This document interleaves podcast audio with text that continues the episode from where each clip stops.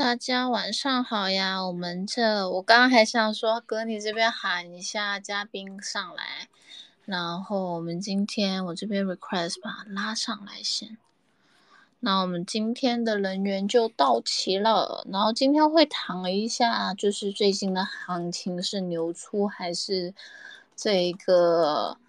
熊市反弹？哥要直接开始，然后我一直拉人，还是我先拉人，然后才开始？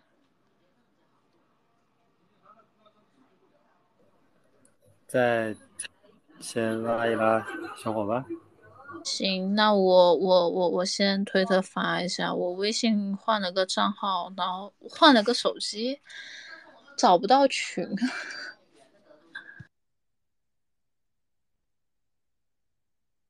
那我在群里先再发一遍。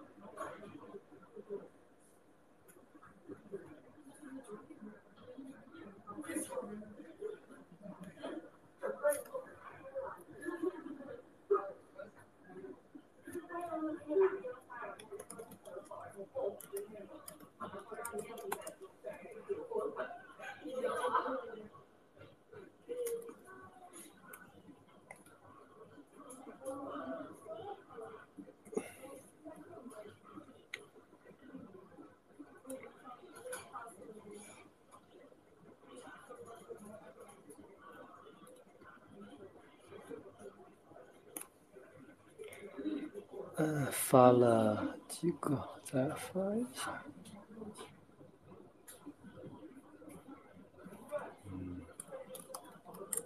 我电脑上了，我应该现在我看我有一些都发了。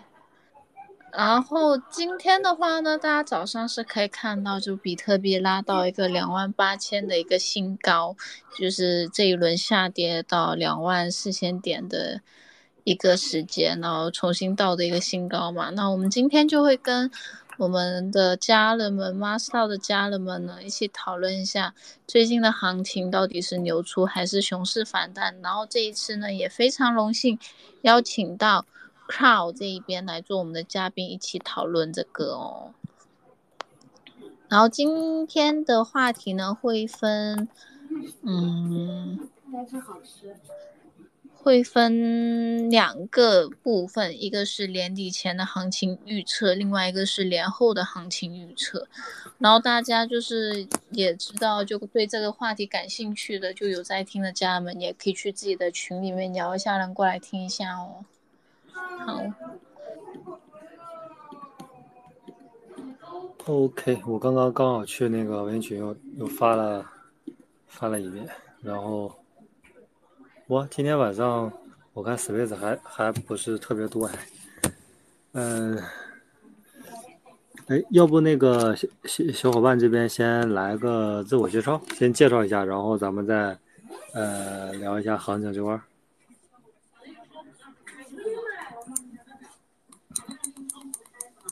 Hello，能听到吗？呃，说是我吗？对对对对。哦，好的，好的，好的。呃，我这边呢，现在最早大概接触，呃，最早接触比特币大概是在一四年吧。然后一四年，因为身边，呃，因为身边有朋友在挖矿，然后有所了解。然后其实真正，真正呃进入到这个行业，呃，整来去 full time 的一个工作的话，大概是在一八年。然后当时我们是呃做一家交易所。那当时也是国内比较知名的一家交易所啊，当然现在因为二一年底的时候，因为政策的原因，呃，清退了，呃，后来我们做了一支基金啊，然后呃，大概几千万美元，对，呃，当然就是其实做过很多经历啊，我就不一一介绍了，像 DeFi 呀这些，呃，都有，呃，这些也也有做过，呃，这些项目也有做过啊，对，然后。呃，当前的话，主要也是 Web 三的呃投资人嘛，我们有呃有这个，也是有有有机构啊，就是现在在做一二级市场的投资。我觉得，呃，现在是熊市嘛，正好是布局的机会。对我的话，呃，个人也算经历过，呃，因为我进入行业大概一八年的时候，正正好正是熊市嘛，那么现在又是熊市，啊，那经历一个嗯。经历一个完整的周期了，就是从熊到牛再到熊啊，这是一个完整的牛熊周期，所以说，呃，所以说会会有一些呃会有一些感感感觉呃，对于整个加密的一个周期会有一些自己的看法吧，嗯，大概是这样的一个情况。OK，好的好的，挺好的，很厉害。哎，你们现在这个机构方便对外说吗？就就就呃，没有对外去做更多的品牌发布，其实更多的是呃，我们这个投资人嘛，投资人他自己个个人资金也没有募资，所以说，对他他他是一家很知名的交易所的创创始人啊，前创始人前创始人吧，很知名的一家交易所，对我我也不去讲具体是哪家了，因为他他形式比较低调。啊，李林，我操！啊，不是，啊，这个这个很高效了。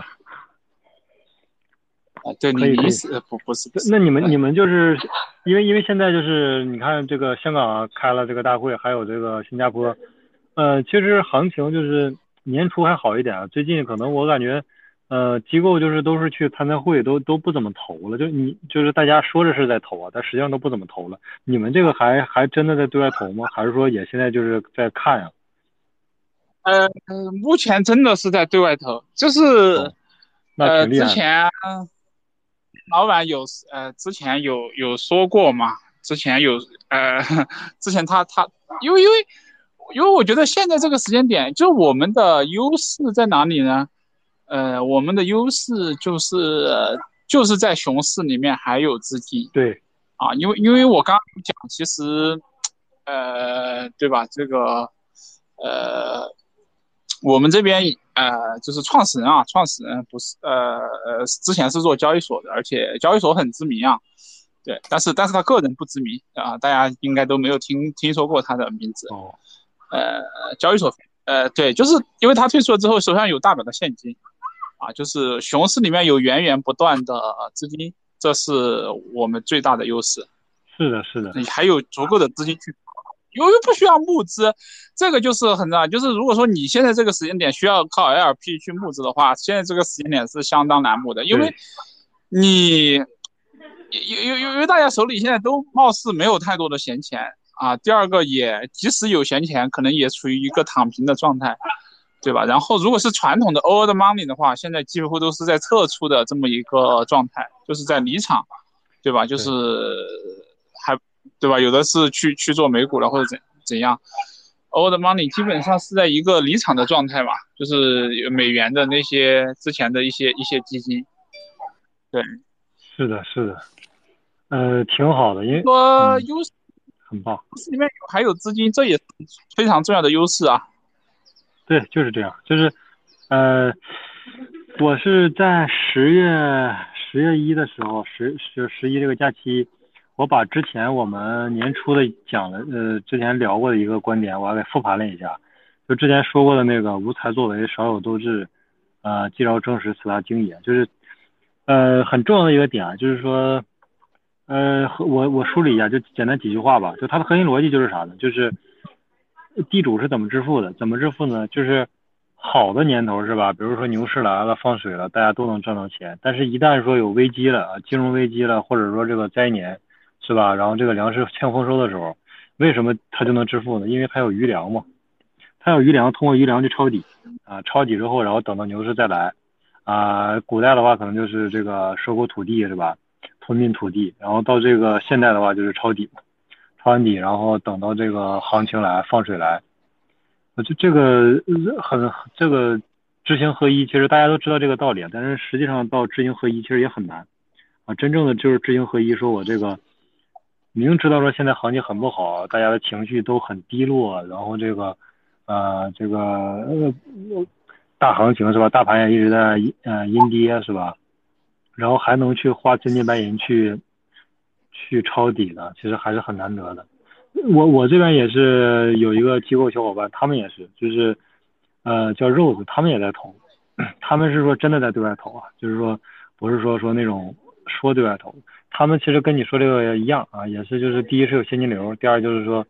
呃，就是逆向投资嘛。现在因为估值低嘛，一级项目估值也低，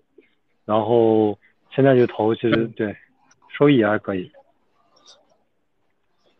啊，现在更多是布局吧。我觉得，因为你做一级的话，你现在大部分周期都蛮长嘛，至少两三年嘛，基本上是布局下一个牛市。对，对你没办法说现在这个时间点创造多多好的收益，这个其实是不现实的是啊。你要现在这个时间点发，呃，发币的，可能是你在之前就已经布局进去了，而很多项目的定价是按照上一轮牛市来去定价，这个就像何一之前讲的，啊，按照上一轮牛市的定价，其实很多项目定价你是是过高的，对，而且现在二级市场出现了一种情况，就是一二级市场倒挂，二级市场的定价反而比一级市场更低，因为因为没有人去，没有新用户来去接盘呀。对，那那对吧？你一级市场你有机构，机构可能手里有钱，关键是啊没有散户手散散户手里啊，我不不排除有大户啊，那那么大部分散户嘛手里是没有钱的，那那你二级市场谁来接盘，对吧？一级市场，呃，这个怎么我对吧？机构手里，我相信很多机构手里，呃，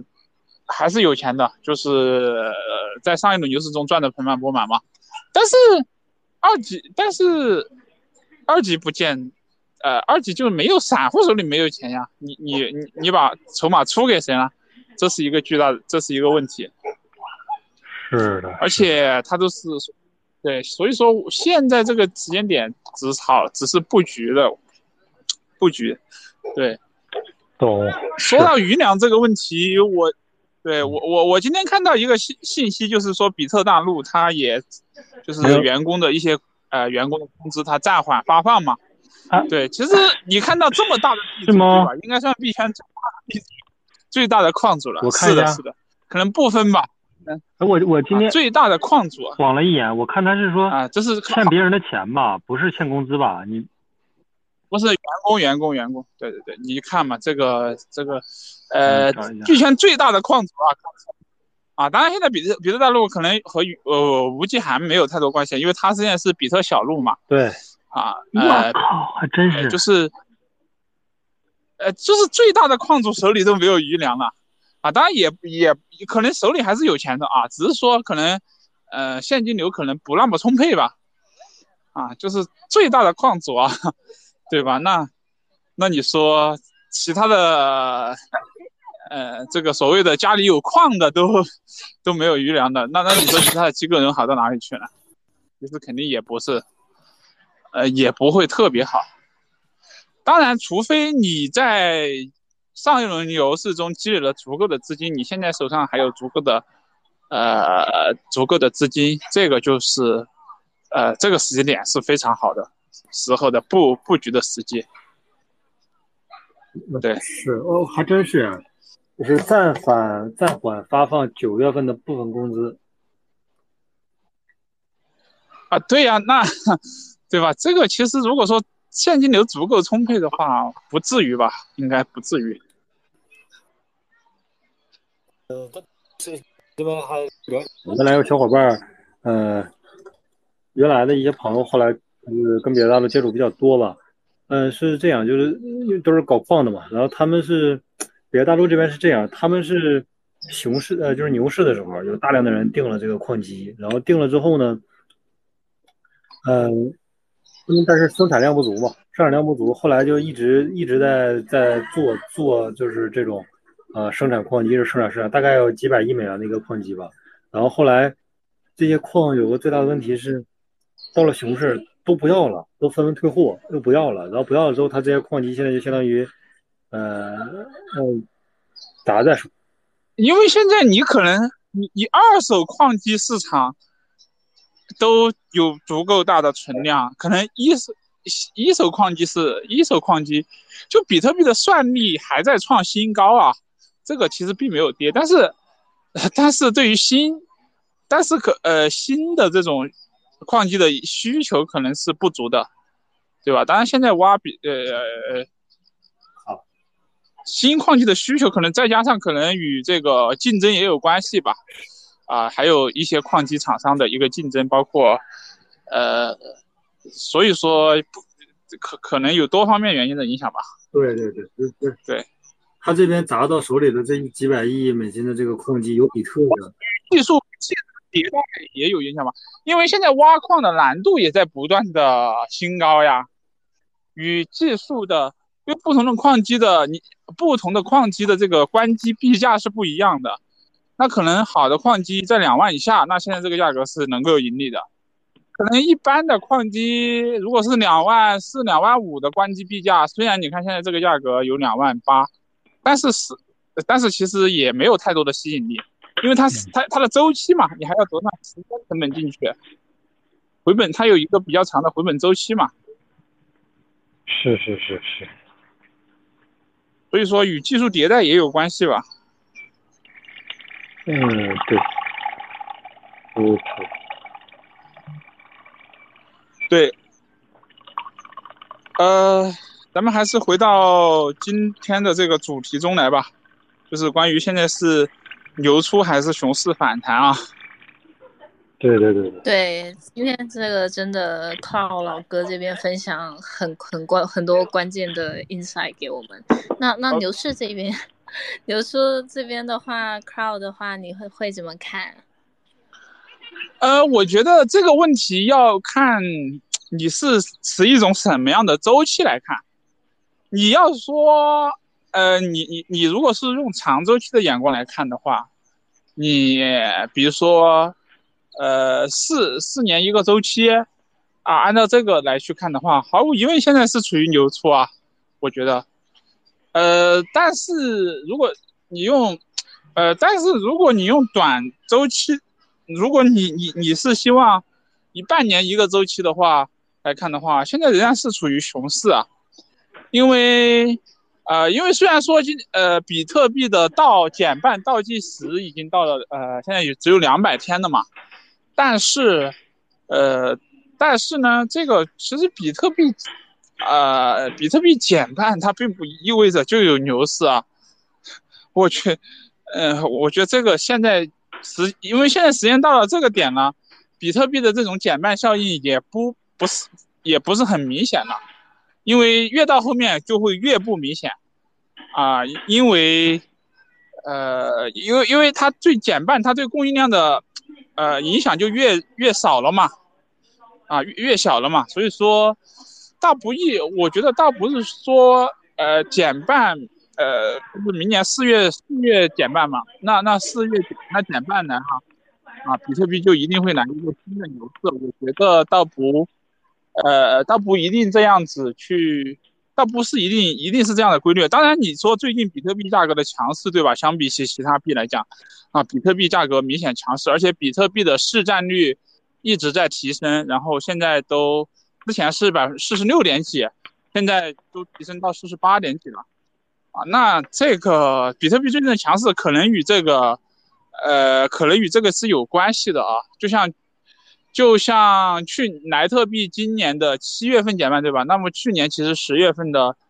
呃，可能去年，呃，十二月份的时候吧，啊，可能十十一、十二月份的时候，呃，甚至最早到十月份的时候就开始有人来去布局了。所以说，毫无疑问，现在肯定是有人在去布局减半行情的，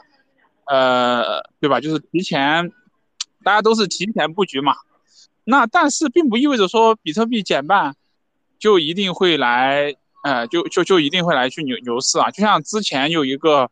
呃，知名的 KOL 叫 Plan B 啊，他用的这个 S2F 模型啊，就是，呃，就是这个供应量的和流量的模型，呃。因为这个你只考虑了供应量，对吧？供应量减少了，呃，供应量减少了，嗯嗯其实能够助推牛市的这个核心的关键点还是在于，在于美元的，在于美元的这个就是市场的现金，现金是否充沛？现在毫无疑问，现金是在就是美元就是从。呃，你看 USDC 嘛，那美美国这边投资者呃比较喜欢用 USDC 嘛，那么 USDT 主要是亚太和欧洲的投资者比较喜欢用。那 USDC 在持市值在持续的减少，说明美元的投资者在持续的退出，就是没有更多的资金进入到这个行业来，它还是一个存量博弈，所以说它就不可能有一场嗯，虽然比特币价格相对于其他币非常的坚挺，但是也进入到了一个吸血行情，但是它并不意味着，呃，它并不意味着可那个就就就这这就就就一定会在这个阶段来牛市啊，所以说，呃，所以说现在至于牛市什么时候到来，我可能倾向于明年下明年底。可能会是一个明明年下半年，可能会是一个，呃，牛市开始启动的时候，所以说我呃，如果按年来按年来单位计算的话，现在我我我当然认为现在是牛初。如果是你用月对吧？你的你的投资看你是用什么时间单位来去规划的，对吧？就像呃，就像我我自己的话，我我基本上是。呃，当然有长线的，有短线的。如果是长线的话，我一般是可以拿几年的，对，就是长线的。像上一个牛市，我我一九年的时候年初开始布局，基本上是拿到了二一年的，呃下半年，啊，但是有些资产现在还拿着，那那，对吧？那这个就拿了，有一些有一些资产啊，是啊，嗯。对，就是说，所以要看你是，当然我也我我我也会有一些短线的，呃，资产啊，但是在该出的时候就出掉了嘛。对，就是所以说你要看是出你是用什么周期来规划投资的，啊，如果说你是用年为单位来去规划，当然现在是可以布局的，这个毫无疑问，对吧？长线来看，呃，比特币是一定是会来牛市的。那如果说你你你希望这个月买了，下个月就涨，或者今天买了，明天就涨。那这种情况，我觉得可能是，啊，至少可能你还得等一年，啊，这是我的一个观点。因为，嗯，其实核心供应量只是一个方面的，我觉得它不是最重要的。你像以太坊，在呃去年这个呃 merge 以来到现在，就虽然最近两天又恢复通胀了，但是之前的很长一段时间都是通缩的，对吧？那通缩，呃，通缩的，但是也没有，我们也没有看到。它的价格有太太好的太好的表现，对吧？是，啊，就是说最，就是它陷入通缩了，它反倒是去年末季之前，因为这个预期，因为末尔合并的一个预期是涨涨到了，呃，它的价格相对比特币是表现是比较强势。那末尔之后，它进入了一个，在之前它还没有通缩的时候，它是呃，因因为这个预期的存在，它价格表现比较强势，在。真正它呃，摩尔基合并之后，去年的九月十五号嘛，现在也是一年多了，呃，它真正进入了通缩的时候，反正价格没有什么太多的表现，核心是大家交易的是预期嘛，对吧？而不是说你的一个，呃，而不是说你的一个真正的这个呃供应量的，呃，你你的你的一个供应量，所以说，呃，所以说其实你说减半对于行情的这个。呃，影响啊，我我我认为是，呃，就是说它肯定是利好的，但是它不足以来去支撑，单靠减半不足以来去支撑一场牛市。就像二零年的时候，对吧？那个时候五月份大家在说啊，原来所谓的减半是价格减半，对吧？相比一九年来说，价格是减半了。对，那至至于二零二一年的那场牛市，大家都知道原因嘛，就是因为美联储的这个 QE。呃，和量化宽松所导致的这个流动性过剩嘛，那对核心还是这个原因嘛，它并不是因为单纯减半，所以说，呃，怎么来去看？我的观点是什么时候能够到来牛市呢？呃，核心还是要等美元来去啊，美元来去宽松，量化宽松，呃，能够宽松的时候，啊，它的货币政策能够宽松的时候，会才会有更多的。美元闲置出来流入到加密货币的市场，那个时候它的资金值充沛了，它才会才会来来牛市。对，那么现在其实，呃，现在的话，呃，核心它决定它的这个美元的这个是否宽松的一个核心的呃原因，就核心的一个指标就是这个通胀嘛，对吧？那么现在的通胀，呃，虽然说相比去年来讲是有。比较大的一个降低，但是还没有说到，呃，还没有说到那个，呃，就是达到美联储的一个目标。现在啊，离美联储的目标百分之二，它还是有一段距离，要还是有一段距离的，并且，啊，美国也没有陷入到衰退，就像呃前两天公布了一个非农就业的一个数据，是远超预期的，就所以说远呃呃远超预期的，就是美国的就业情况是是很好的，对，所以说它没有到一个衰退的，因为它呃如果说考虑到它这个考虑到就业考虑到衰退啊啊加息所带来的衰退，它也它可能也会呃也会。延缓加息或者暂停加息嘛，但是目前来讲也是没有的。那么它抗通胀的这个，呃呃，美联储抗通胀的这个目标，它就还会继续进行。所以说，呃，没有更多的，跟没有更多的资金量进来，呃，是就很难是来牛市了。所以说，呃，这个问题我是这个观点，就是说，如果你以以年为单位来去看的话，毫无疑问，现在可以是，你可以认为是牛出，是可以布局的时候，对吧？但是如果你以月为单位或者以周为单位、天为单位来看的话，我觉得，嗯，就是说，呃，乐观的情况，最乐观的情况，可能你也要等，呃，等半年，那么，呃。比较中性的情况，可能你需要再等半一一年，啊，如果说你，呃，最悲观的情况的话，可能要到二零二五年，啊，才会有牛市，啊，可能二零二四年就是都不会克，呃，它的行情我觉得会好于今年，但是也不会说，呃，到牛市这个阶段，这怎么来去定义牛市呢？我觉得我定义的牛市就是说它必须要。突破上一轮牛市的前高，这个时候我才认为它是牛市来了。啊，你说今年像今年比特币从一万五反弹到三万，那其实也有百超过百分之百的收益了，对吧？就是这是一场，啊，这这这呃，这是一场就是牛市吗？你可以说它也，你你可以说它是一个小牛，对吧？是一个不错的反弹行情，但是，呃，和我们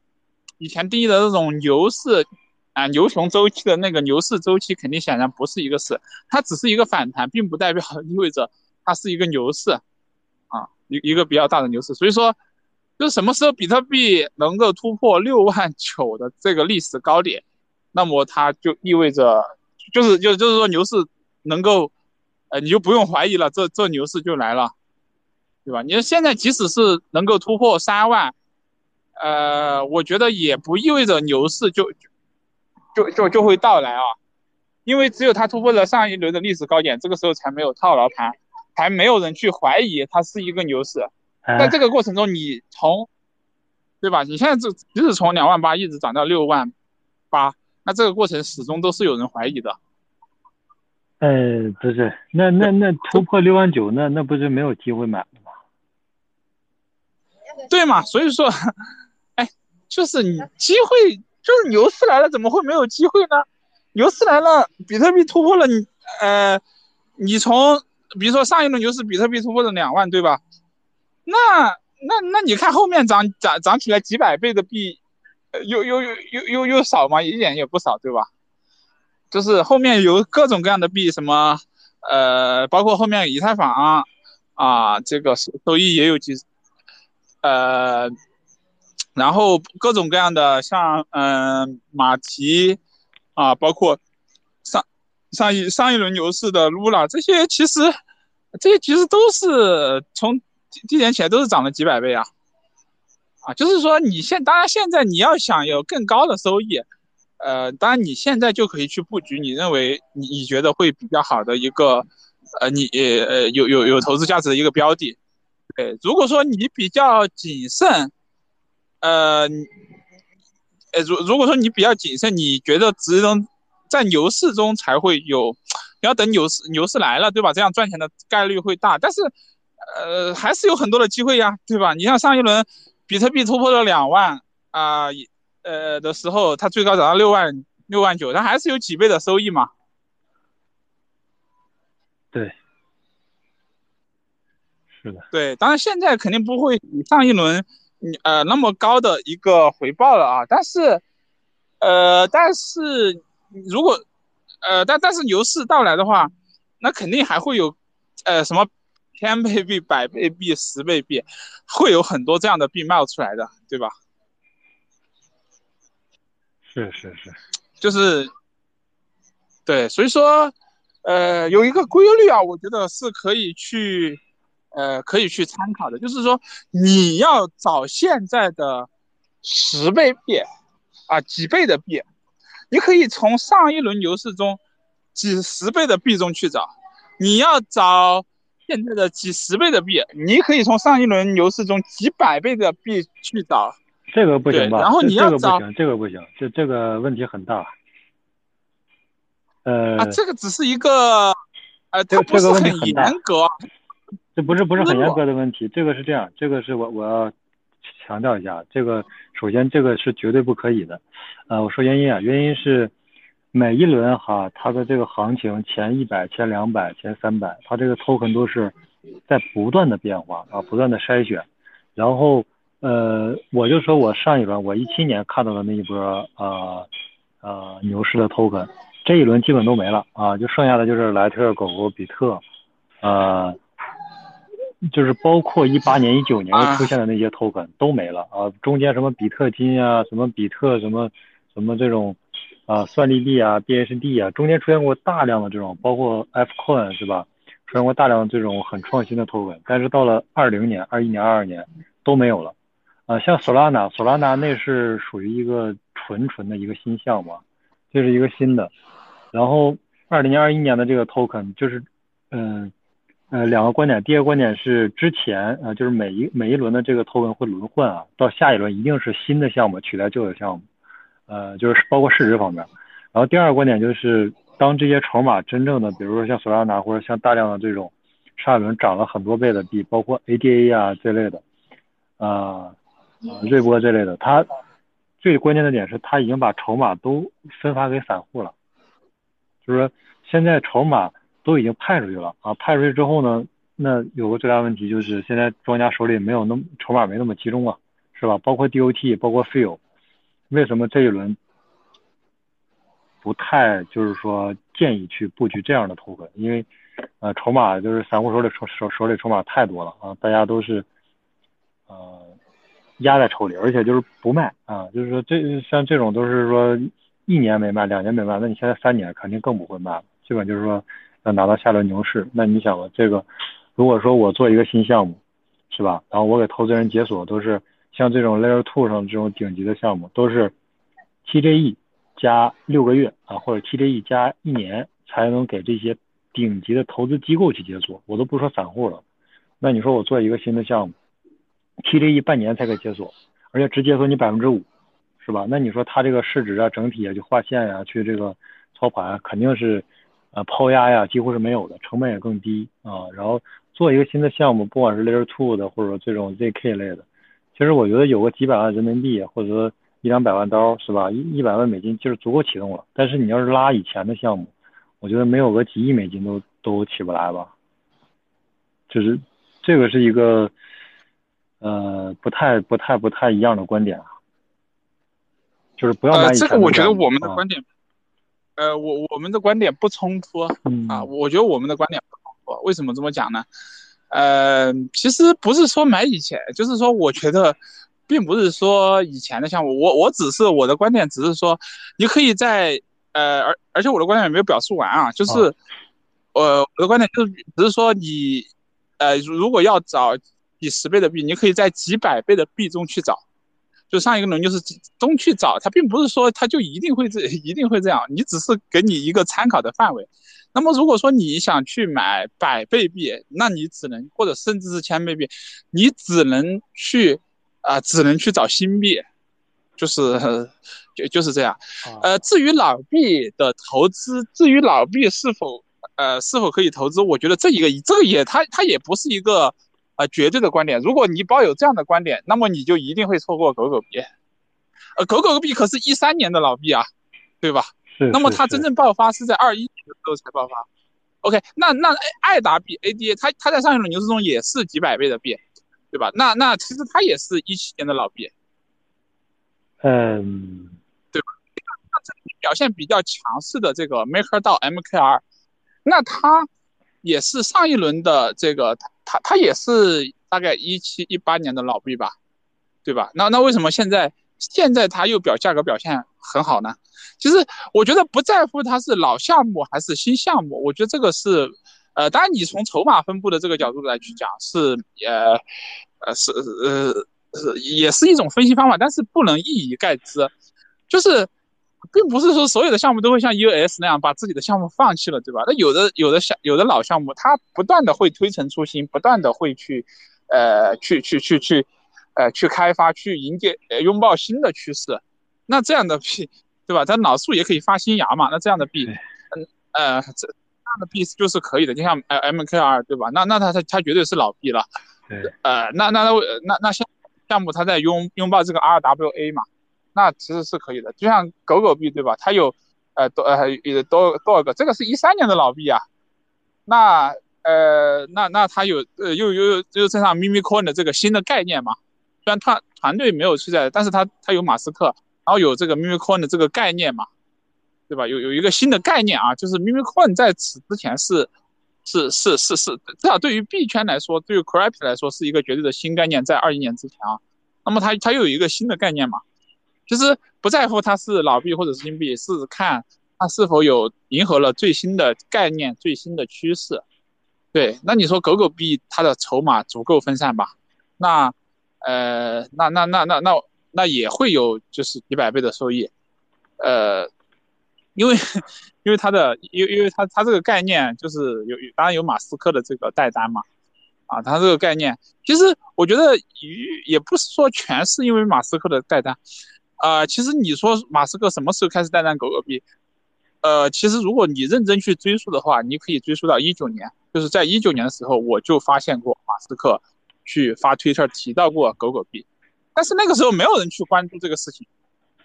对吧？那那可能是呃，因为是一轮牛市嘛，再加上各种机缘的巧合啊，那么呃，这个关注度在二一年的时候专关注度，呃，包括特斯拉又买了比特币，对吧？这个关注度起来了。那这样子的情况下，这样子的情况下，他才啊，他才会有一个有一个新的收益。他他也不光是筹码问题，因为因为他的筹码足够分散，他没有庄家，而且他的项目方团队也放弃了。就是说，在 crypto 这个领域，你永远没有办法用一个结论去概括所有的事情。是是是，这个没问题。嗯，对，当然就是。认同，那你的角度是没有问题的。我觉我我我我的这个分析的角度，也也是一个角度。对，对，所以说要看情况嘛，要要要看情况。可以。然后就是刚刚老哥你也讲了，大概呃讲了一下这个呃行情年前的，还有一个年后的，包括那个牛市来的。我理解是说呃，这边理解就是大概是大周期啊。可能是牛出，然后短周期可能还是属于一个熊市，然后，呃，启动的话，呃，是在认为可能是在明年的中旬或者中下半年啊，下。下半年，OK，嗯，对对对，启动可能要到明年的下半年，但是这这这并不，呃，就像我说的。什呃什么时候能够确认牛市？如果说要能够突破上一轮高点六万九的话，可能或许要等到二零二五年去了，因为明年我们看是呃美联储有可嗯就是美国这边有可有可能会呃有可能会呃这个收呃把把这个货币啊货币政策放松嘛，有可能会啊至于它什么时候降息，这个可能需要等到。二五年去了，就是，呃，根根据相关的一些之前那个美联呃美联储这个点阵图嘛，大概可能是要到八九月份才会降息，嗯，就说它不加息了，嗯，但是真正要有资资金进入到这个市场的话，得等它降息，对吧？嗯，我我这边看了一下，就是现在芝加哥交易所的这个这个图啊。这个图显示的话是明年六月十二号这一次会议会，呃，会降息，然后，对，因为，因为这个预测也是在变化的嘛。那么最近根据最近的这个非农数据，就是可能又会延后啊。当然，呃，你像最近又这两天又巴以冲突嘛，那么巴以冲突，呃，它会尤其是在中东这个地方，它会它可能会呃提升油价呀。那如果说这个油价呃这个提升起来的话，那呃那那那那这个通胀，油价又是核心嘛，对吧？是一个通胀的 CPI 里面的核心数据嘛，油价它会影响很多的啊物价，很多产品的物价。那哈这个油价起来的话。这个通胀可能没有办法，没有暂时可能还没办法，呃降降下去。哦，对你，巴以冲突那个也有看，我还以为油价上涨了，我居要起飞了呢，买了油股。啊，油价肯定不是 油油油价与这个加密货币不是一个，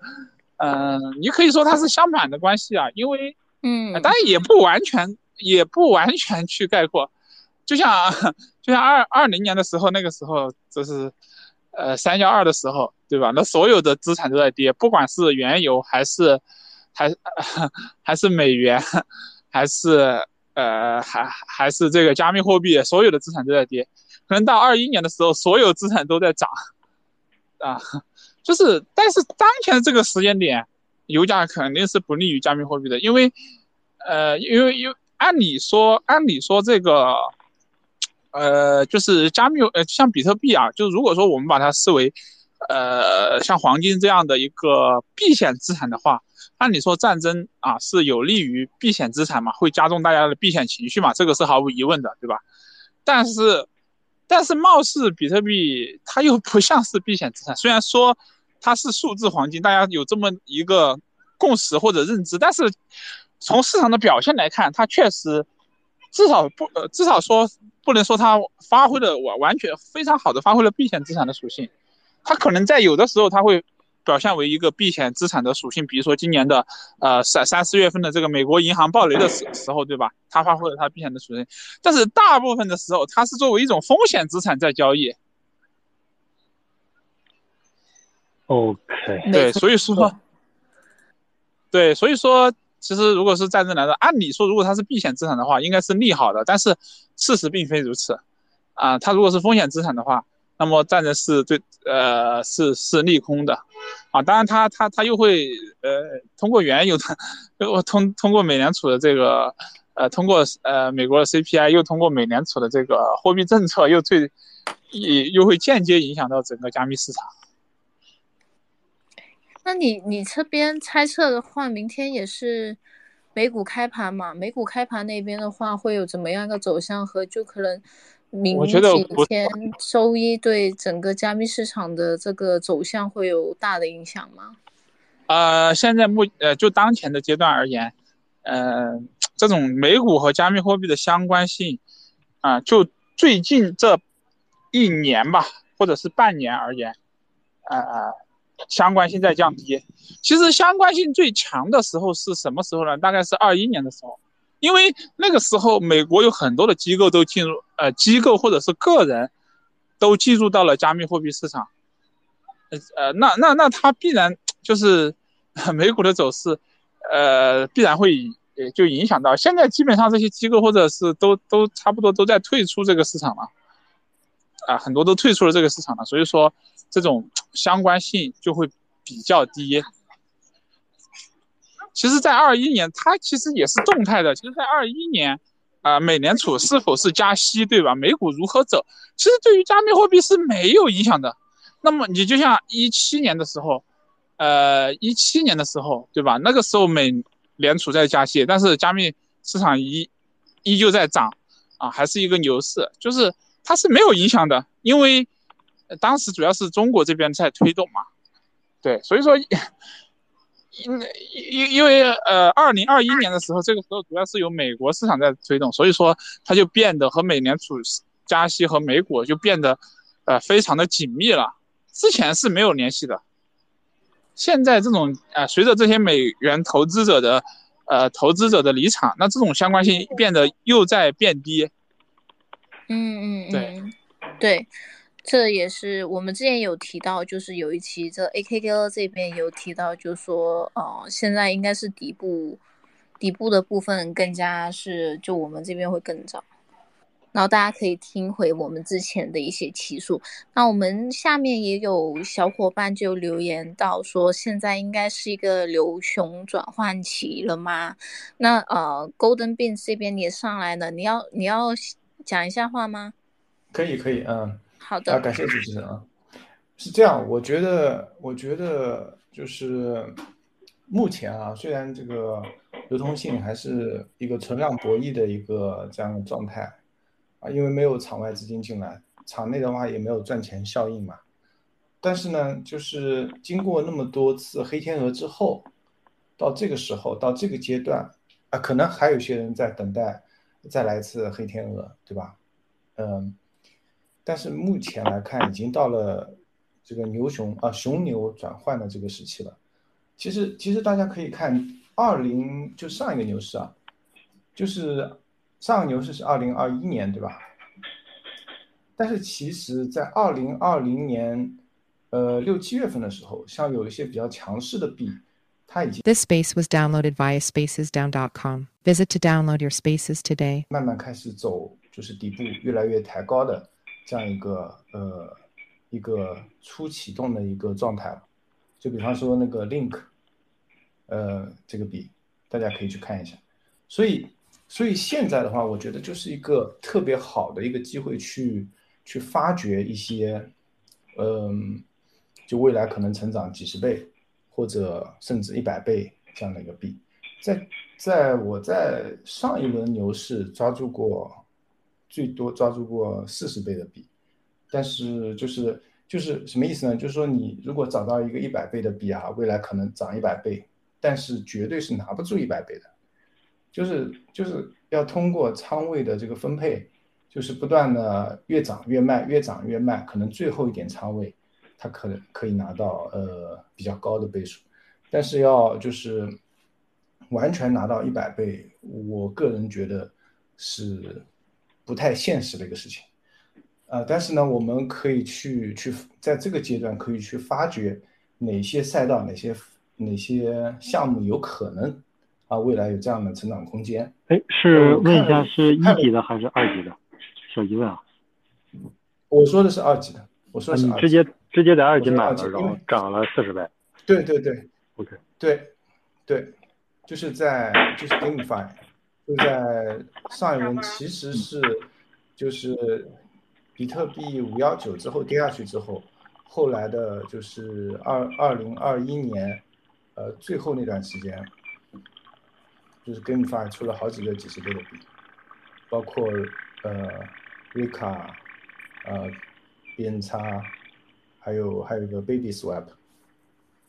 蛮多的，就就就是就是有这样的一个空间哈。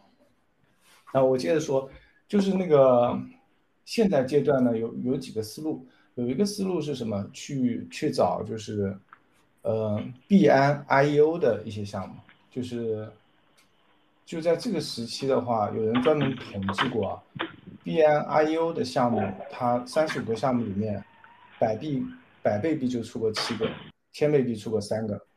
就是平均的投资回报率达到十八倍以上，所以所以可以去从这里面找二零二一年到二零二三年的一些就是新出来的项目，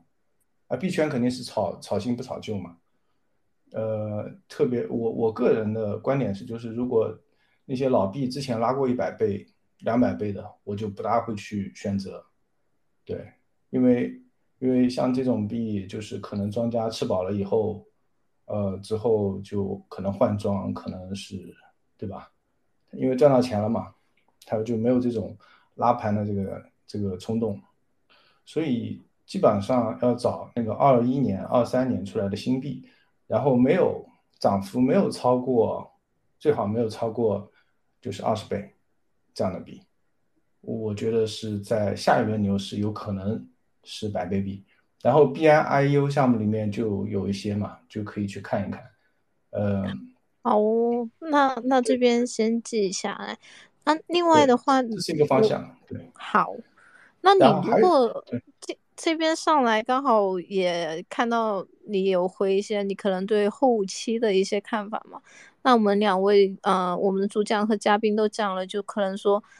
呃，这几个月一个行情的判断，就可能啊，金豆子你这边的话会有说，你觉得这今年剩下这几个月我们这个行情还能起来吗？今年剩下这几个行情，我关注的有一个赛道可能会起来，就最近比较火的是那个 SocialFi 嘛，对吧？就是 FT 把这一轮就是几个 SocialFi 项目带起来。现在关注点都在就是 FT 这边，但是 FT 这边的话，就是散户是很难赚钱的，因为 FT 它这个协议主要是就主要是向方呃赚钱嘛，它的手续费非常高，对吧？就这种的话，就我是觉得就是散户的话参与的话还是要小心。但是有一点就是未来会越来越多的项目，他看就会发发现就是推特啊，你做 SocialFi 的话，一定要依靠。推特这个流量金矿，那怎么样把这个推特的流量用起来？这个是，这个是比较最重要的一点。呃，对，还有另外一个，我觉得，呃，下半年可能会出现比较牛逼的币，就是 GameFi，GameFi 这个赛道，因为据我了解，我我在今天的文章也写了，就是我自己也写文章嘛，就是就是 GameFi 这边。呃，二零四九就是那个新加坡那个会嘛，就有蛮多的 GameFi 呃项目，就是今年下半年就是接下来要出来，包括据我了解，就是 Big Time 呃这个项目的话要发币，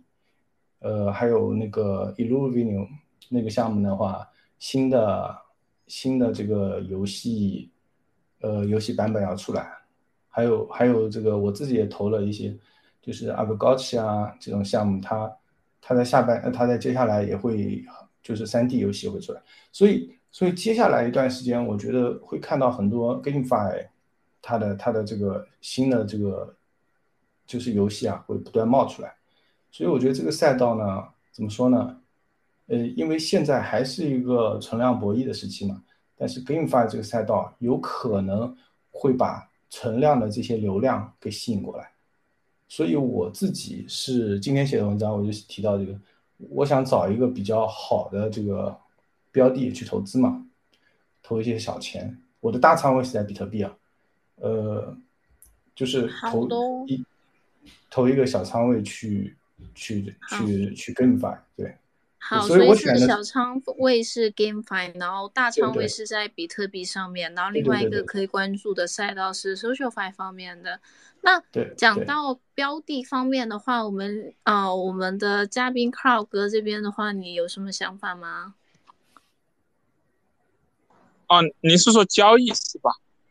哦，标的标的啊，不要标的啊，标的。对对对对。呃，我觉得，呃。我我是这样的啊，我觉得，呃，我不在意它是老币或者是新币，我在意的是它是否迎合了最新的趋势。老树也可以发新芽嘛，所以说这一点是我跟刚刚那位嘉宾他，呃，观点不一样的地方。就像我刚刚其实说的，如果说你只买新币的话，你一定会错过 A 上一轮的 ADA，呃，狗狗这些，对吧？你们包括比特币，它也是老币啊，它不是新币嘛，对吧？那。以太啊，这些都是老币啊。比特币不算，比特币我觉得它是一个，我就除开比特币嘛。一个比特币，只有一个比特币和其他币，就是就是。OK，那那那那就不讨论比特币嘛。那就是说，如果说你呃用这样的观点的话，那么你一定会错过狗狗和爱达这些币啊，就是呃，包括你看上一轮牛市有千倍的这种币，呃，有有呃就是。呃，就 A A V 一嘛，其实之前最早叫 E T H 认的，叫认的，那么它后面改名叫 A A V 一，其实它也算是一个老币，啊，它大概是在一七年、一八啊一七一八年的时候吧，对，就呃就就就出来了，所以说，呃，我觉得是是否它迎合了最新的趋势和概念，这个是最重要的，啊，这个是我最关注的。那么，那么回到，呃，你。哎，哎，金豆子跟这边你可能可以就按一下举手这边，然后我控场会比较好哦，哦。好的好的。那我们让 Cloud 先讲完吧，呃呃，不好不？好意思，我这边举手我找不到，我就到时候如果想说我就发这个标志吧。哎，可以可以可以，没问题。谢谢不好意思，嗯。好哦。那 Cloud 哥，你这边先讲完吗？呃，对，所以说我呃，所以说我的观点是，呃，我我不区分老币和新币，我是看它是否迎合了最新的趋势。那么回到这个问题，就是说它现在最新的趋势是什么啊？那么当前你像这一轮的 Token 二零四九，呃，当然 SocialFi 的项目也多，但是其实有很多的人家是 RWA 嘛。那这个其实 RWA 它其实它也不算新趋势了，只是说在当前这个时间点。变得比较重要而已了，因为美债嘛，对吧？就是现在美债的收益，呃，美美债的收益率高，对吧？像最早的一八一九年那会儿讲的什么 STO，它其实跟 RWA 的概念也比较类似吧，对。但是，呃，当然它也算在当前这个时间点比较重要吧，那它也算一个新的趋势嘛。那这个赛道里面，呃，我觉得会有一些标的可能会不错。啊，呃，包括像现在表现比较好的这呃 Maker d a 啊，对吧？它它它也算脑币啊，呃，包括像这个呃，可能还有一些呃，还有一些其他的标的啊，包括像 Compound，它也在布局这个呃，也在布局呃呃，就是什么 RWA 嘛。如果说它能够呃，它它能够有所成呃成绩，都在这个领域有有所成绩的话。呃，其实可能也会币价可能也会有不错的表现啊，对，这是呃，对，这这这是啊，这个 RWA。那其实 SocialFi 的话，呃，我相信也会有，我这也我我也同意啊，这个嘉宾的观点，就是也比较看好这个赛道，也会有啊很多明星的项目跑出来，对，然后呃呃，至于现在是呃现在是。呃，就究竟是哪个标的？现在其实可能还不还不好说吧。对，然后呃，可呃，然后可能还有一些呃，像这个呃，还有一些赛道啊，就像这个呃，以就是之前大家都在讲以比呃这个以太坊的 Layer Two 嘛。那其实我发现，其实今年以来，这个以比特币的 Layer Layer Two 其实表现呃也不错，像。呃，像 STX 啊、RIF 这些啊，其实价格表现也还是不错的。那么，呃，因为比特币，呃，因因因为比特币现在其实它虽然说它是以价值存储呃和共识为主嘛，那它呃，但是其实 Near Two 它就像闪电网络这些啊，其实其实也还是需要发展的。就像今年的这个 Audrus 协议，对吧？呃，其实它它也是需也也也也是有一。因为至少说它还是有一定的增长空间的，呃，另外的话，可能，呃，现在 DeFi 单纯讲 DeFi 的概念的话，确实是很难，但是现在一些衍生概念，比如像，呃 LSDFi 啊，呃，还有这个 LPDeFi，就是，呃，基于 LP 的这个金融衍生品嘛，那这些里面，我也最近也看了一些标的，啊，可能也会有一些，可能也会有一些标的出来吧。对，呃，对，就是这就呃就就就就是这些吧。对，当然现在还有像，呃，现在还有这个一些很关键的一些呃基础设施啊，就比如说像这个呃账户抽象，那这些基础设施，呃所谓的 AA 钱包嘛，那这个里面可能，呃呃，但现在还没有看出来谁谁会是一个绝对的龙头啊，啊呃。就像呃之前币安上面的 Cyber 嘛，那他其实也是在做这个，在做这个事情，对，就是，呃，可能也会有一些，就是至少说从采用这个账户抽象的采用数据在不断的上升，因为它连接了，呃类呃连接了 Web 二到 Web 三嘛，其实有一个很简单的概念，就是，呃 RWA 它是连接了传统金融的资产到，呃到 Crypto 这个领域，对吧？那像这个。呃，像这个，呃，账户抽象的话，它是连接了 Web 二的用户到 Web 三，嗯，其实这种做连接的，能够吸引大量的存增量用户或者资产的项目，我认为是有前景的。OK，这个是这个是这这个是我的观点啊。好哦，这边也讲可以。很多不同的标的。那 Golden Bean 你这边想，你这是长还是短的？你这边，老哥懂得很多。什么什么是长？你就是你这一次发言是长的还是短的？因为刚好是短的，短的，短的。哦，好，那你先讲，那刚好等一下就 AK 哥这边讲一下他这边标的，那你先来吧。那啊，我我就是刚才就是没讲完，就是我这边发现一个标的，就是 YGG，嗯，这个币是这个币是它是一个就是不是不是一个它有自己的一个游戏的，它是一个游戏工会这个项目，所以所以呢，所以意味着什么呢？就是他所合作的那些游戏方。如果有什么利好的话，都会惠及它，而且它的这个整个工会的流量，就是社群是非常大的，呃，而且之前很短，就是一天内嘛，他就拉了从零点零点一五拉到一美元左右，拉了六倍左右，所以这个这个这个项目它的控盘是很厉害的。然后还有一点就是，其实我们在讨论呃牛出还是熊市。我的观点是，就是熊牛转换期，像有一些强势的项目，它已经底部走出来了，就像比特币，它是从呃一六零零零这个底部已经走出来了，然后像这个 YGG 也是底部也翻倍了，但是很多很弱势的项目，它它的这个它还是趴在那边，但我说我说的这个 YGG 就是属于呃这这种强势的项目，对我就提一下这个标的，对。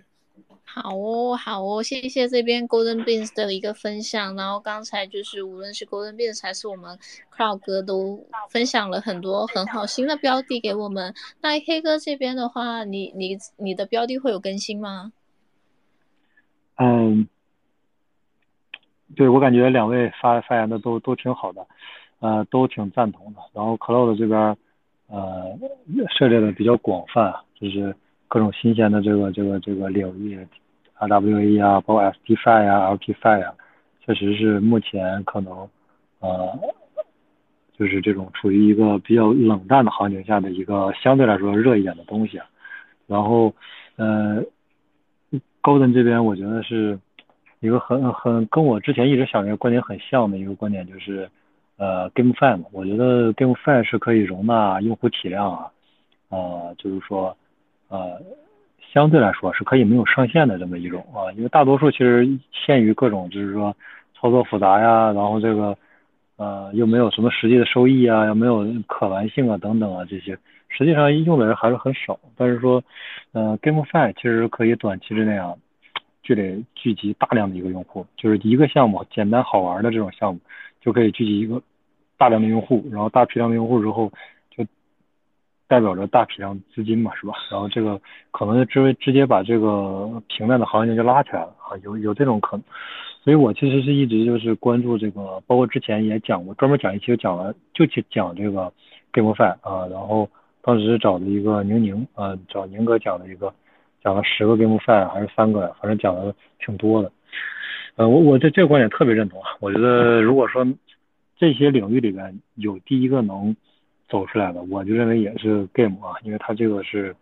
应用性、可玩性是吧？然后这个扩展人数啊，包括这个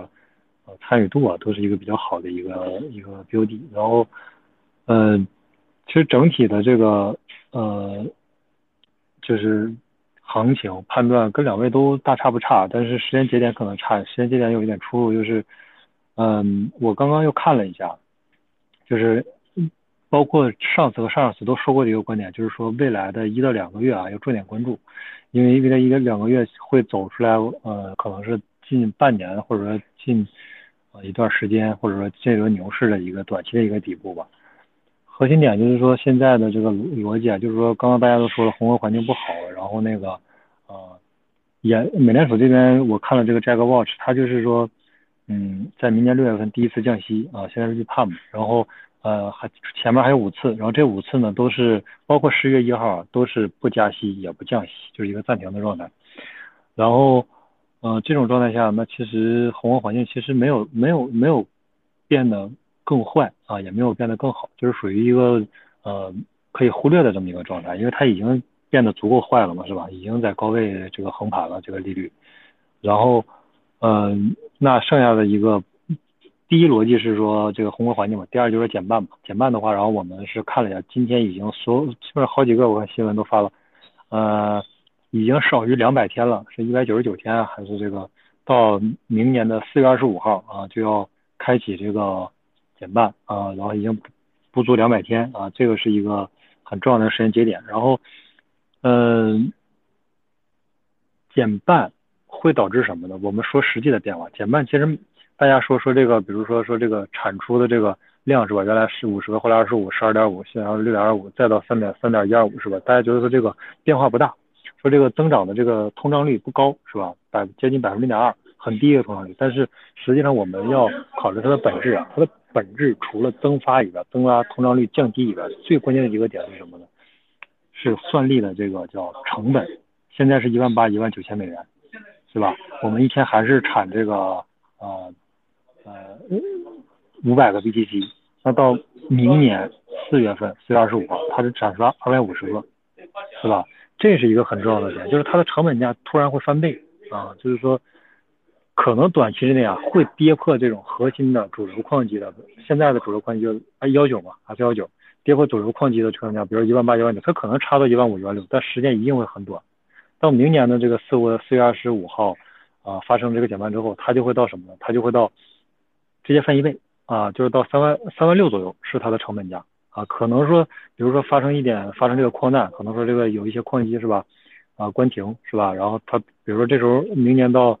到明年的这个四月二十五号，它还没有突破三万，没有突破三万二，没有突破三万五啊，可能是这个大家发生所说所谓的低于成本价，时间一定不会很久。这是一个特别重要的点，就是它通胀也好，这个它的作为这个全世界最好流动性标的也好，作为这个抗通胀的这个标的也好，啊等等都可以。但是，实打实一个观点就是说，它的成本是在实打实的发生翻倍的这么一个变化。所以目前的判断就是说，呃，基本上保持不变吧。未来一到两个月一定要重点关注，因为现在流动性极差的情况下，是容易发生暴涨和暴跌的。那暴涨是很难持续性暴涨的。那我们认为说，一旦暴跌啊。发生这种连环的暴雷，然后这个清仓是吧？这种流做市机器人去甩卖啊，是有可能发生一个呃踩踏事件的啊。但是你说往上踩踏是吧？螺这个螺旋桨往上飞啊，这个是很难啊。宏观环境不支持，再加上大家现在确实是这个不管是散户啊还是说机构啊，手里都没有什么资金啊，这是一个根本性的问题，没有解决这个水水多水少的问题，水还是很少，即使是说这个是吧，流动性很差。呃，可能会短期内身上插个针，但不会时间太久。所以说，呃，会发生暴涨、暴涨、暴跌啊。但是我们对于暴跌来说，就是说这些还没有买入的这些人的机会嘛，那我们就等着这个暴跌的机会，然后提前挂好单啊。未来一到两个月，然后呃，判断时间节点不会超过今年年底啊，就是我觉得十二月底吧，或者说一月份这个时间，基本就是说这一轮这一轮整个周期的最后的买入时机了。如果说你在一月份之前，或者说十二月份底之前，一月底之前没有买入的话，到明年会发生两件特别重要的事儿。第一是明年四月份，四月二十五号实打实就要降息，我不管你什么宏观环境好不好，我的成本价就要翻倍，我比特币每挖出来一个 BC 的价格我就要翻倍，这是一个必必然要发生的事儿啊，改变不了。他不会说说像美联储降息是吧？一会儿 POA 一会儿又降一会儿不降，但是美联储现在预期呢是到明年六月份啊是会第一次降息。其实呃。在第一次之前，我觉得就基本上就是说已经影响不大了，就是说这个，呃，因为它现在是高位横盘嘛，它又没有更坏，没有更好，这个我就可以短期内可以忽略。但是我们考虑这个综合来看的话，明年发生如果说一旦呃成比特币的成本翻倍啊，第二就是说再发生降息，这是一个实打实的利好。这俩利好一旦发生的话，是这个利好重叠，那它的想象力是很大的。第一，想象力很大；第二是所有人。不管是机构还是散户，都会意识到什么牛市来了嘛，是吧？不光是说美美联储的这个牛市放水牛市，还是说币圈牛市，大家就意味着牛市来了，它一定会嗯短期之内啊会拉一个百分之二十以上的一个高位，直接就是啊冲出这个叫这个呃成本区间啊，直接就是拉高啊，看你敢不敢追，不追的话继续拉，是吧？拉到你上车为止。所以说这是一个。嗯，目前到明年的一个大概率要发生的事件，然后今年年底是一个比较好的这个入场时机。然后刚才我又看了一下的那个，就是说，呃，以减半为时间节点，然后它的一个这三轮，然后包括这轮是第四轮减半的一个 K 线的一个对比图，呃，精准时间是二十九天，是从今天开始数，还有二十九天，呃，前几次基本上都是这个位置是一个低位啊，就是黑天鹅我们可以考虑，可以考虑，但是它因为小概率事件，就是如果说不发生黑天鹅，那我们也要买，啊，也要买。不能说我们就是说等一个很小的概率事件它不发生，我们这一轮就错过了就不参与了。可以留出百分之十或者百分之二十的资金去等这个黑天鹅，但是一定要是吧？按照正常的途径、正常的路径去啊买入。对我觉得这是一个呃呃常识嘛。其实投资其实理解我理解就是说遵守常识，然后遵守这个周期规律。呃呃，很就是刚才这个包括不管是之前也沟通过很多，不管是说。看多的、看空的，或者说时间拉长的，或者是说这个拉的更长的都有啊。二零二四年、二五年的，反正更更更久的都有。认为说二五年可能到这个呃三千的，到五千的也有，都有。但是呃，我觉得还是要有一个常识性的这个思维，我们不能说让短期之内的一个行情影响我们短期内的一个呃情绪，然后这个情绪会让我们做出一个相对来说不理智或者说不符合常识的决策，对。因为我们做任何决策也好，其实常识是很重要的。你只要符合常识，是吧？按照四年周期去走，呃，应该大差不差。然后，应该就是短期吧，短期一到一到两个月的这么一个判断。标的的话，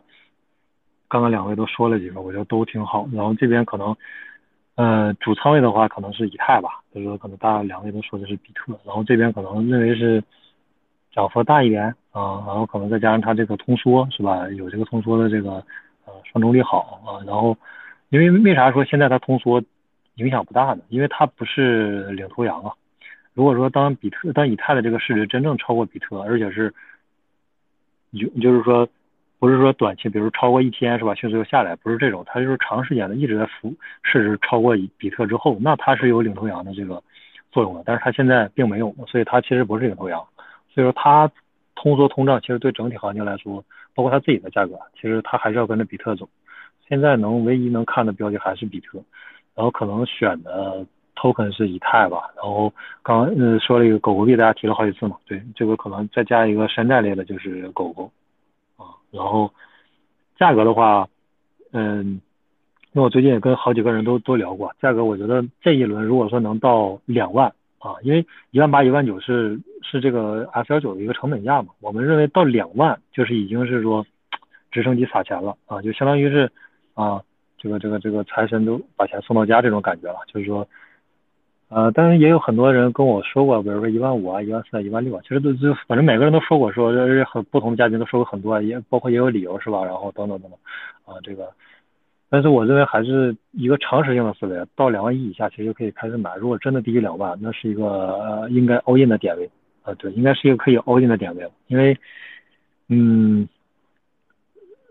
即使是说有可能低于短期定跌破跌破成本价，比如低低于一万八啊，概率是就是时间，即使是有概率，概率咱们假如设在百分之十或者百分之二十，或者说百分之三十，概率是肯定不超过百分之五十。假设说低于这个，那它的时间也是很短的。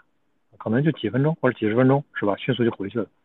呃，一定不会长期的这种啊。所以说，呃，那目前判断说就是以肯定是以上吧，以上的话就是对一到两万啊，一一到两千的这个价位，两万是吧？那就是一个很好的位置了。然后刚刚两位又提了很多这种山寨嘛，山寨的话其实就是啊，我理解就是说要看啊，但是说肯肯定是说要看一些这个。最好是新的嘛，因为老的故事其实大家都听够了，够够的了，是吧？不管你是 DeFi 呀、RWA 呀、LSD 呀，这其实都是，呃，相对来说比较老的故事。就是说，很，你看现在就是这种新新的是吧？ZK 类的 ZK 的，然后通过 ZK 又做的，刚才说了一个叫。嗯，这个这个这个账户里边，抽象账户里边，这是一个这个新新赛道嘛。反正就是说，这种新赛道，我觉得可能想象力空间更大点。因为啥呢？你比如说，你一说 DeFi，你一说这个 RWA，大家都知道这个估值模型在传统世界，在这个原来 DeFi 世界估值是多少？你现在有多少？还有多少空间是吧？基本上一看就看出来。但是你突然说一个抽象账户，这个项目原来没有，它没有参考空间。OK，想象力来吧，就想吧，是吧？嗯，五千万美金、一亿美金、十亿美金、二十亿美金都可以。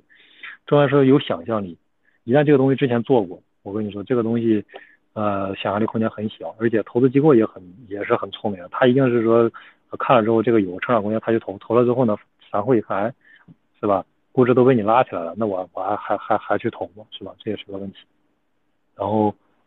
呃，整体的可能就这些，主持人小姐姐。好嘞，谢谢 AK 哥。那我看到 Golden 变这边有在飞了一飞手，你这边有补充的问题吗？还或者补充的意见？还没有开麦哦。呃，不好意思，忘记忘记开麦了。对我，我就是我，我觉得 AK 老哥和之前的 Chris，呃，说的都很好。嗯，但是就是关于，因为我的大仓位哈是投资在比特币上，呃，没有选择以太坊，是因为因为有两个方面。首先第一个方面就是每一轮就是是之前的那个时候比特币啊，然后在一定时期内的涨幅会远远超过其他的山山寨币，就是有这个龙头效应嘛。嗯，然后这一轮牛市的话，有一个跟以前不一样的点，就是除了比特币减半这个因素以外，还有比特币现货 ETF 这个这个事情。一旦比特币现货 ETF 通过的话，就意味着很多场外资金它会流进来。它流进来呢，它不是去其他的山寨币，它是进比特币，就是。这个点，关于这个点，我之前也写过文章，就是呃，反正也蛮蛮长的，也不也不展开。这个因素呢，就是你去看以太坊对比特币的这个这个价格曲线 K 线，它其实做了一个 M 头，现在在第二个第二个呃那个就是 M 的最旁边这个边上，它现在还在一个往下的趋势中。然后呢，接下来会走到这个 M 头的颈线，在这个颈线位置，如果比特币支撑不呃，如果以太坊支撑不住的话，呃，那就意味着它会破这个颈线继续往下走，就意味着以太坊对比特币这个这个比值啊，它会进一步的减小，就是就是比特币相对于以太坊要涨，呃，所以大家可以去看一下这个这个这个 K 线。嗯，所以我个人基于这两方面考虑的话，我是选择大仓位是以太，呃是比特币，对。好的，就这个比特币跟以太这个话题开始之后呢，我们就有了加密大狗上来。不过我就是 Chris 在这边很久了，让 Chris 先讲好不好？然后下一个轮到你哦，那 Chris 先来。啊，好的，谢谢主持人。呃，各位在座的大佬我们晚上好。呃，就是刚才有听到大家在说这个买新还是买旧的这个问题。呃，我觉得两个其实都是要有的。买旧的一个方面就是买比较稳定的一些龙头。新的话，之前我是三幺二的时候我是接触的这个币圈，但是啊，因为这个三幺二，呃，当时刚刚是一个上大一的大学生，没有玩过这个。观察了很多时间，后来慢慢的是等到三幺二之后，然后买了一些，因为当时呃零花钱比较少，生活费也比较少，就是用生活费买了一些当时比较新的呃一些东西，就是我记得很清楚，买了一些有个有个币叫 CHZ，还有马马马蹄，就是 B I I U 那个马蹄，后来都有不错的涨幅，都是。对对对，当时有四五十倍将近，但是因为当时的呃资金比较少嘛，生活费只有那么几千块钱，就是每天会拿些那个生活费去买啊。还有当时买了道指，就是狗狗币，也涨，那个是我买的现在涨幅最高的，那个是有八十倍的涨幅最高，但是最后到现在都被 砸在手里了，因为有网上有一句话说。来得及跑，现在就全捏在手里面了。还有一个涨幅非常猛，当时是我记得是十一月底、十二月底，是一个是叫史币，大家应该肯定都知道那个，那个也是只买了一点点。我我觉得，如果要是这一轮的话要买的话，肯定是要更多的是找一些新的，尤其是像呃上这种 B I I U 啊，或者是背后有大的一个资本方的话，未来肯定会有一个比较不错的涨幅。我自己因为资金比较有限嘛，不像在座的大各位大佬们，应该都是 A 八 A 九级或者是更高，我我可能就是个 A 三 A 四这种。我更多的是买了一些。不用担心，主持人小姐姐也没有。我个人，然后我个人买的更多的是一个呃 Layer Two 的，就是呃 OP 啊，还有 Arbitrum，还有呃还有有一些大那个比特币和 ETH。其实我比较呃赞同就是豆子哥的观点，我也是呃比起以太坊，我更喜欢比特币，因为比特币它的这个。吸血吸的非常猛，尤其是在牛市启动前期，它一定是要比其他的，呃，这个币种吸血吸的很猛。之后等到中期牛市中期后期的时候，再可以把大饼换成其他的币，就是博取更多的利润嘛。如果你要是以优本位去做的话，还有就是我个人认为，刚才有一个老哥说的就是，呃，对大饼的这个价格的影响，一个方面是这个加。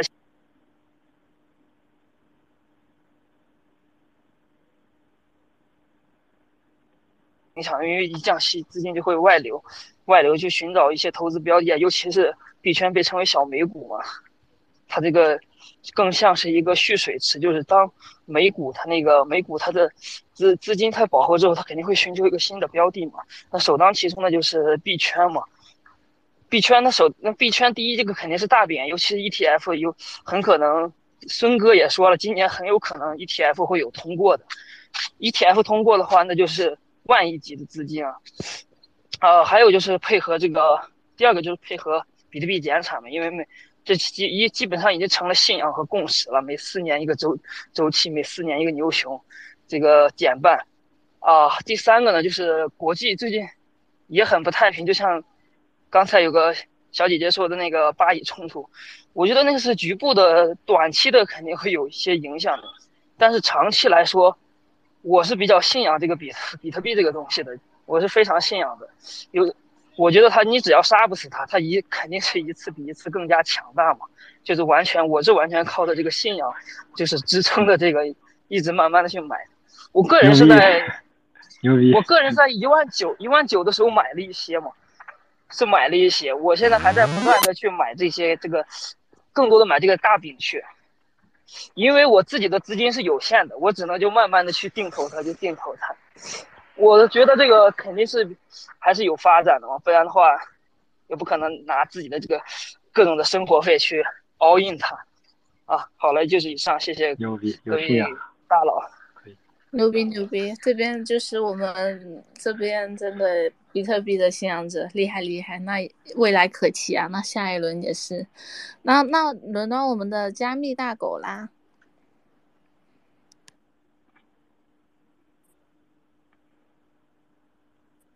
这边没有声音哦，还是我没有听到？我这边也没有听到。你要下去一下再上来吗？我会等你再上来一下。那我就不掰了我我我把你弄下去的话是会踢出房间的。你要不你下去一下上来。那金豆子这边先讲一下吧，我们这边听不到你声音，你要再上来一下。大狗。我谢谢主持人。我我刚才听到 Chris 的这个这个这个呃分享，我感触万千啊。因为我自己是呃进入这个币圈已经五年多了。也是从，也是从，就是之前一直亏归零了好几次，做了，呃，在熊市里面投了阿尔法项目，然后归零了好几次，也资金量一开始的时候也很小，就是后来靠到处去写文章，做 KOL 写文章，在那个不同的立场啊、庇护啊这些平台，去，去去撸毛吧，然后赚到了就是十万块钱人民币啊，就十万块钱，然后在牛市里。真的是做了几个项目之后，就是达到了达到了就是达到了非常高的高度，就是我自己自己都没意料到自己会到那个高度。嗯，我想说的是什么呢？就是币圈它是特别适合呃小资金的，小资金你要成长成呃十倍、二十倍甚至一百倍，都是我觉得可能性都是很大的。嗯，但是对于大资金来说，币圈其实是不友好的。就比方说，我到了那个级别之后，非常高的级别，非常大的级别之后，呃，我就想着什么，我就想着，呃，再努力一把，再翻个几倍，呃，就到 A 九嘛。然后这个时候，因为资金体量很大，所以，所以，所以很容易，就是你投那些阿尔法项目稍微小一点的山寨币项目，你就，你就，你就很容易就是。因为你资金量大，导致流通性不足，你出不来，进得去出不来，所以，所以对大资金来说，我个人的就是经历那么多啊，经历这个整一轮熊市，亏了蛮多钱，经历这一些下来，我觉得有一个非常，呃，非常就是发自内心的一个建议，就是大资金，你只能投比特币，因为你投了比特币之后，未来的十年、哦五年、十年你都能拿住。然后这个这个成长空间是不可限量的，我我我就这点观点。赞同赞同，我我非常赞同，我非常赞同这个，因为我当时三幺二进来之后，我看到好多的那种，全都归零，全都归零，全都归零，感触特别深，没有敢下手过。对，就是比比特币是这样一个一个币种，就是你拿住之后，你睡得睡得着觉，吃得好饭，呃。对，当然我还有一部分很小的小仓位去搞那个小币嘛，你就比方说我投了一些。其实我非常我非常赞赞同啊，这在币圈其实大饼就相当于是个大盘，就是币就是那个币圈的大盘来可以来这么说，我个人个人的观点，比特币就是加密货币的一个大盘嘛。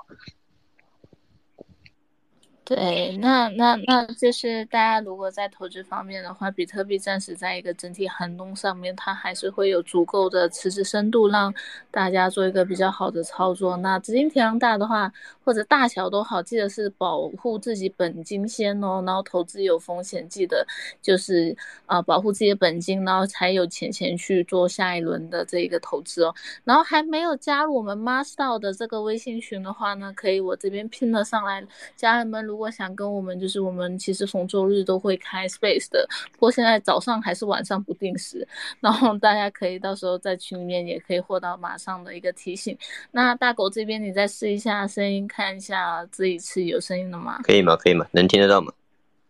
可以了，可以。好，那现在轮到你啦。啊，太好了，太不容易了。我我觉得是这样子的啊，就是现在几乎是囤大饼最后的一个窗口期了呀。为什么呢？因为我觉得 BTC 的话，基本上已经是属于名牌牛了。你要考虑到几个因素啊。首先，第一个影响最大的，我们就讲呃 ETF，对吧？ETF 的话，它基本上它周边的法律问题其实已经全部解决掉了。这个信息不是我说的，这个信息的话就是前两天那个美国 SEC 的前主席克莱顿他在电视节目当中说的。也就是说，SEC 它其实是没有任何理由去。继续阻止 ETF 的这样的一个通过的，所以他只能通过拖延的这样的一个战术，呃，去来拖。但是贝莱德的总裁的话，本身他也他也有在讲，他说 ETF 的话，正常预计是在三到六个月的时间里面的话会通过，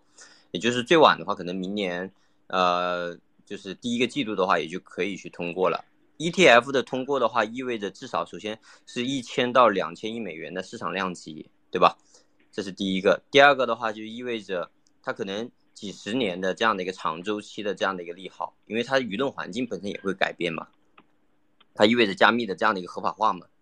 所以我觉得就是现在给我们留下来的空间的话，只有说嗯不到九十天的这样的空间，而且之所以我们现在这个价格的话还是相处在一个相对来讲比较，有有什么要讲的吗？什么？没什么，我我我我继续，对对，我继续吧。而且，对你继续继续。而且而且，之所以我们现在的价格还是处在一个相对的一个一个历史低位啊，我们往后再看历史低位，其实很重要的原因的话，就是因为就是美国国债的利率的话，它在持续的往上飙。我印象当中的话，应该是三天前，美国三十年的国债利率的话，基本上已经冲到了五个点了。所以市场上面的话，它无风险利率。呃，无风险收益特别高，所以它会抑制到比特币的这样的一个需求。但是比特币其实在外面的流通性已经是非常非常少了，只占到呃比特币总供应的可能十个点都不到的这样的一个规模。所以一旦市场上面的话去抢的话，它这个筹码其实是非常拥挤的，啊，对，所以它的量能势能的话，我个人认为的话，其实还是蛮大的。所以其实大家有机会的话，可以看一下我置顶的这样的一个文章啊，就是关于牛熊分析的这样的一一系列的这样的一个文章，大家可以去看一下。但是我个人判断的话，就是美国的国债它是超过了三十三万亿美元的，也就是美国这么高的这样的一个利息，它其实对于美国政府来讲，对于美元的信用体系来讲，它都是不可以承受的啊。而且最近的话，我们市场上面特别担心的一个点的话，就是担心美国呃通胀再起来。其中的话，最担心的就是能源方面的，尤其是像石油方面的通胀会起来。但是事实上面的话，美国它的一个呃，它的石油产量的话，一天是有一千六百万桶，是几乎是达到了欧佩克组织的一半。也就是说，美国现在是石油的生产国，它不是石油的进口国，反而来讲，中国是石油的进口国，也就意味着能源价格的上涨，其实本质上面是利好美元的。或者说利好美国的，所以美国根本不怕你石油的价格的上涨，这样的一个需求。所以我个人认为的话，可能我们不知道往后的节奏是什么，但是我个人的判断的话，就是美联储这么高的基础的利率，它是不可能长久的，美元是承受不了这么高的一个利息的。那一旦美元利息降下来之后，我们是不可能有机会的话去在市场上面去抢到这么廉价、这么便宜的一个筹码。所以比特币几乎可以肯定来讲的话，是是我我认为的话是谨慎的这样的一个窗口期了。至于说其他的加密货币，比如说我自己持有的呃 Dog Dog Coin，包括以太坊啊，包括还有那个波卡啊，就就我不推币啊，这些这些小的币种的话，其实我是我们不敢去说它会有什么样的一个起伏的。就像 Chris 还有我们刚刚那位朋友讲的一样的。就是每一每一轮新的牛市或者牛熊的这样的一个周期，它都会诞生很多明星的这样的一个加密项目，也有很多一些老的项目都会死掉。但是比特币无疑来讲的话，是目前确定性最高的一个项目之一了。这是我给大家的这样的一个分享啊，大家有机会的话也可以看一下我置顶的这样的一个文章，因为我每周的话，我基本上也会写一些研报或者写一些币圈的这样的一些信息的这样的一个分析的。呃，我基本上内容就这些了，好吧？所以我是觉得大家如果手里面的话还有那个仓位的情况下面，可以适当的去哈哈 补充一点比特币的这样的一个仓位的。我相信可能过个两个月、三个月，你就会收获很大的惊喜。就这样了。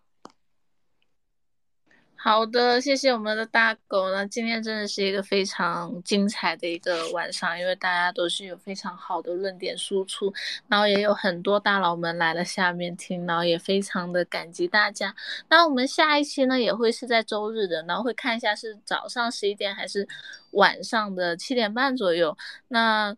希望大家多支持。然后还没有加入我们 Master 的这个微信群的话，记得加入哦。特别是其实现在真的。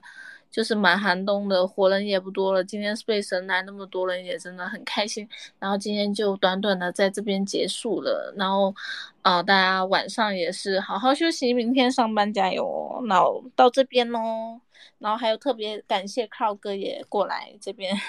好，当我们的嘉宾。好的，好的，感谢。好，感谢感谢大家，各位大佬。好的。好，哎，感谢感谢感谢最终大家今天有上麦的，就是无论我们的主讲还是嘉宾，还有发过精彩观点的各位小伙伴们哦。那今天就到这里喽，Chris，你有补充的话吗？没有的话，我今天就关掉喽。好，没有，好，那大家就到这里啊，拜拜。好嘞，拜拜拜拜，感谢感谢，拜拜，